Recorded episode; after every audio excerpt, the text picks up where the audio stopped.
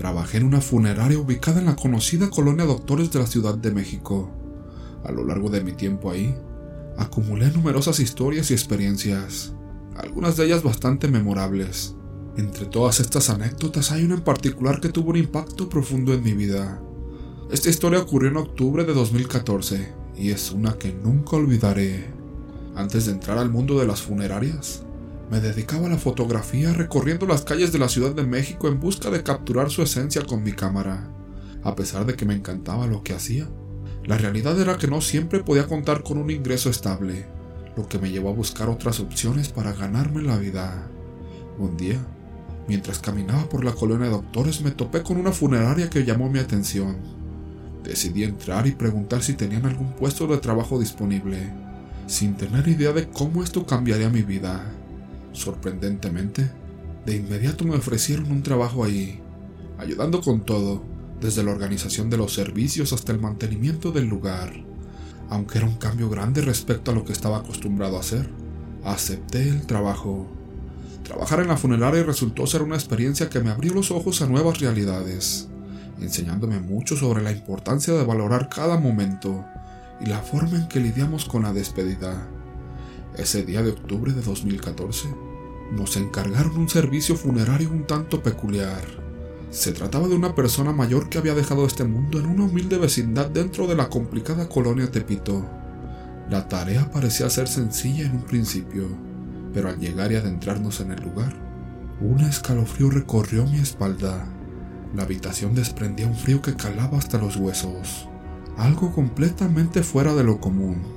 El aire se sentía pesado, como si estuviera impregnado de algo invisible que dificultaba hasta la respiración. Mientras procedíamos con la tarea de preparar el cuerpo para su último viaje, notamos algo verdaderamente increíble.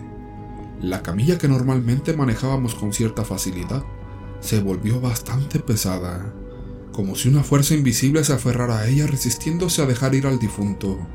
Además, el hecho de que el cuerpo estuviera en un tercer piso sin ascensor solo añadía una dificultad a nuestra ya pesada labor. Finalmente, al colocar el cuerpo dentro de la carroza, el interior del vehículo adoptó una frialdad inexplicable, un frío que no correspondía a la temperatura ambiente de esa noche de octubre, añadiendo un capítulo más a la serie de sucesos extraños que convertirían ese servicio en uno de los más difíciles de olvidar en mi carrera. En el camino de vuelta a la funeraria, la cosa se puso más rara con la carroza. Se sentía bastante pesada. Aunque siempre se manejaba suave, esa noche se sentía como si algo no estuviera bien. Daba brincos y sacudidas como si lleváramos mucho más peso que solo un cuerpo. Y no solo era eso, también se escuchaban ruidos atrás, como si algo estuviera golpeando de adentro del compartimiento donde llevábamos el ataúd. Lo más triste de todo esto es que el señor que habíamos ido a recoger vivía completamente solo. Nadie lo acompañaba. Cuando llegamos hicimos lo de siempre. Arreglamos al señor, vestimos el cuerpo y lo pusimos en una de las capillas para que descansara ahí hasta que fuera el momento de enterrarlo. Toda la noche se escuchaban ruidos extraños en la parte de las capillas. Se escuchaba como si alguien estuviera rezando, mencionando que no había ningún otro cuerpo más, que este era el único servicio funerario y que no había ninguna otra persona en el edificio, más que un servidor y un compañero que era chofer. Cuando recibimos otra llamada para un siguiente servicio, mi compañero tuvo que subir al tercer piso para bajar el equipo de velación que se iba a utilizar. Para subir al tercer piso se debe ir en elevador y este tiene una vista a una ventana que da a la capilla número uno, en la cual estaba resguardado el cuerpo de esta persona de la tercera edad. Cuando mi compañero bajó, me dijo sorprendido, pensé que esta persona no tenía familiares. Le confirmé que efectivamente no tenía nadie, pero él insistió. Es que hay una persona velando al cuerpo. Está vestida toda de negro lleva un rosario y una Biblia, y está postrada en uno de los reclinatorios. Le aseguré que eso era imposible porque la puerta estaba cerrada con llave y no había permitido la entrada de nadie. A pesar de mi seguridad, su insistencia nos llevó a subir a la capilla número uno. Al ir llegando se podía escuchar un leve sonido de alguien que efectivamente parecía rezar. Justo al entrar a la capilla, se escuchó un portazo y el silencio total volvió. Muy asustados comprobamos que no había nadie. Pero de pronto, un golpeteo proveniente del ataúd nos alarmó. Pensando que algún animal o cualquier cosa se había colado dentro, abrimos el ataúd. La reacción de mi compañero fue de puro terror al gritar, asegurando que la figura que había visto velando el cuerpo era la misma persona que ahora estaba dentro del ataúd. Yo quedé impresionado. Todos los vellos de mi cuerpo se erizaron pues nunca me había enfrentado a una situación así. Desde ahí empezaron a suceder distintas cosas en la funeraria. Se sienten fríos muy extraños. Se escuchan ruidos y risas. Ahí es donde uno queda un poco marcado por lo sucedido. Ese día me di cuenta que dejar a nuestros familiares solos en su lecho de muerte no es para nada bueno. Segundo relato. Quiero contarles de una práctica que se da mucho en San Luis Potosí.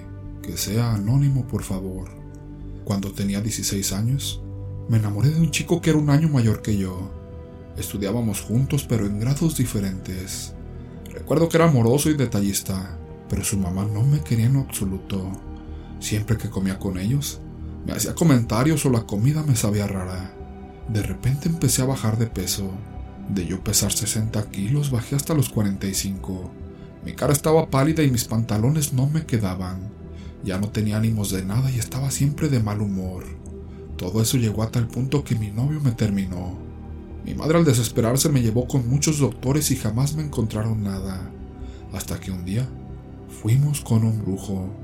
Él fue el que nos dijo que mi suegra me había hecho brujería con la comida. Fue ahí cuando comencé a leer sobre brujería blanca. Este señor, al cual le agradezco estar viva, me hizo oraciones, baños y amuletos. También me hizo comer un polvo blanco con el cual vomité pelos, arañas y un líquido oscuro. Todo se lo devolví. Recuerdo que yo le hice un trabajo para que me buscara y así fue. Pero al tenerlo, yo ya no lo quería. Después tuvo una novia con la cual no duró y a su madre le fue muy mal hasta la fecha.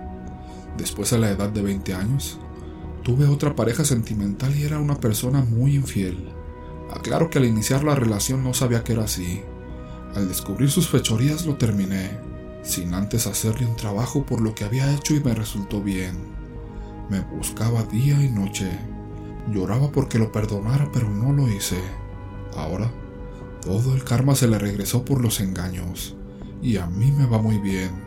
Actualmente, practico la brujería blanca, y me ha ido muy bien tanto espiritual, económica y amorosamente sepan que todo lo malo se regresa mil veces más.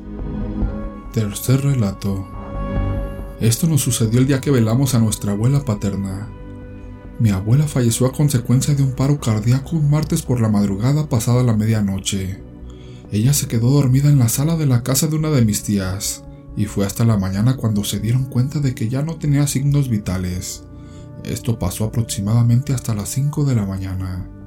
Obviamente, nos comenzaron a avisar a la familia en las horas siguientes de su deceso. Lo más extraño fue que una semana después, yo platicando de esto con una prima me preguntó si había sabido lo que le había pasado. Yo le expliqué lo poco que supe, y ella me preguntó si supe la hora de su fallecimiento. Yo le respondí que no estaba muy seguro, pero creo que fue entre las 12 y la 1 de la mañana. A lo que ella me responde que casualmente a esa hora se encontraba dormida y fue despertada bruscamente como si alguien le hubiera tomado el cabello fuertemente. También me dijo que a mi hermano que está en Estados Unidos lo despertaron bruscamente, pero él vio una silueta en su recámara que lo observaba desde la puerta de la misma. Yo le pregunté, ¿crees que haya sido ella? Con seguridad de inmediato me dijo que sí. Cabe mencionar que mi abuela no era una persona cariñosa, y a mis primos siempre les tuvo un poco de rencor porque ella aseguraba que no eran hijos legítimos de su hijo. Lo más extraño es que el día de su velorio, entre la gente estaba una tía abuela a la que casi nadie frecuenta, ya que tiene fama de practicar la brujería. Se ha comentado que le ha hecho mucho daño a demasiadas personas, incluyendo familiares cercanos.